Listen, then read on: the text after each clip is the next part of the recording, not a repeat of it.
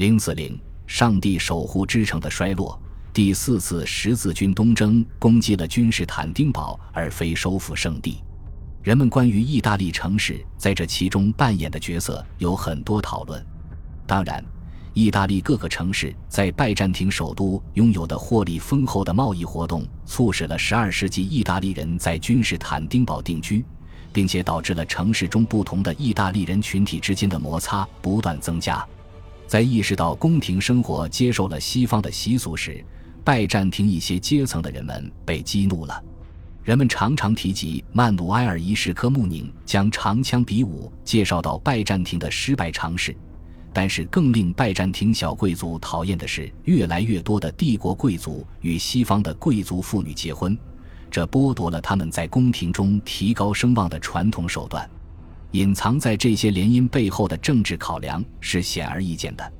威尼斯、拜占庭帝国和耶路撒冷王国形成一个地中海联盟，旨在形成一个包围圈，并且在可能的时候彻底从意大利南部根除诺曼人的势力。但是在一一百五十年曼努埃尔并不成功的入侵意大利之后，政治光谱开始发生改变。拜占庭在意大利的远征行动预计沿着亚得里亚海岸一直前进到安科纳地区，而一千一百六十四年匈牙利占领克罗地亚和达尔马提亚的行动获得了帝国的认可。这两件事情使威尼斯感受到了严重的威胁，威尼斯和拜占庭的古老联盟开始破裂。拜占庭帝国衰落的最明显的表现之一就是默许帝国权力从巴尔干地区的退出。新的独立国家的出现导致了原有势力范围的丧失。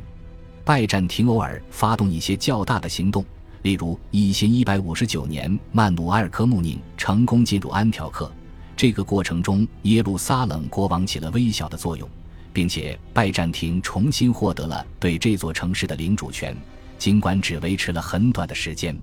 但是，一千一百八十年曼努埃尔去世后。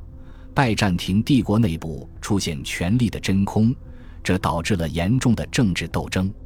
年轻的阿莱克修斯二世科穆宁仅仅统治了三年，就逐渐被远方表亲安德罗尼卡科穆宁控制。后者是一名曾经在帝国东部作战负过伤的老兵，他的恶名传遍整个地中海东部。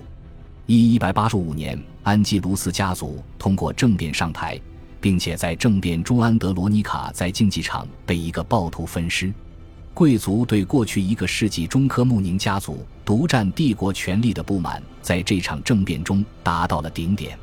但是安吉卢斯家族并没有摆脱派系斗争的困扰。一一百九十五年，拜占庭皇帝伊萨克二世被剥夺王位，并且被刺杀。后他的儿子年轻的阿莱克修斯四世安基卢斯投奔他的姑父史瓦本的腓力。在一千二百零二年发动第四次十字军东征前后，这一事件使德意志人被迫卷入拜占庭的政治运动中。在第四次十字军出发时，教宗英诺森三世是否已经完全知道了这次十字军的目标是君士坦丁堡，而非打击穆斯林军队？关于这一问题，至今人们仍然在热烈的争论。尽管有确切的证据表明，他对威尼斯人和德意志人的利益主导了这次十字军的行动方向感到不满，然而毫无疑问的是，威尼斯人为十字军提供了舰船运输军队，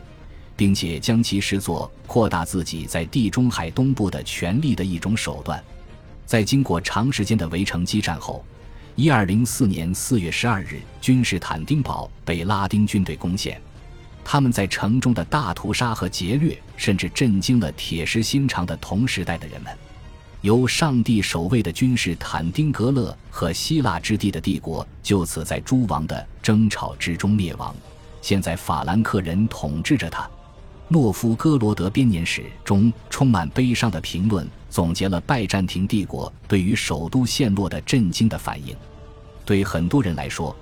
这是帝国为管理混乱与腐败所付出的代价。对一些人来说，这是上帝对帝国结交、支持教会分裂的拉丁人，并且接受罗马教宗至上这种无耻观点的惩罚。尽管将君士坦丁堡的衰落描述为不可避免的观点，可能是充满误导性的。但一千一百年十字军历史学家沙尔特的富尔彻已经指出了这一衰落趋势，而君士坦丁堡的陷落就是其顶点。在描述法兰克人在圣地新家园的生活的时候，他写道：“我们以前是西方人，而现在成了东方人。其实东方人也成了西方人。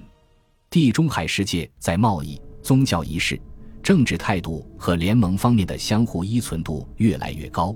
正是这种相互依存，将一千二百零四年对拜占庭权力的侵蚀推至顶峰，地中海成了法兰克人的内湖。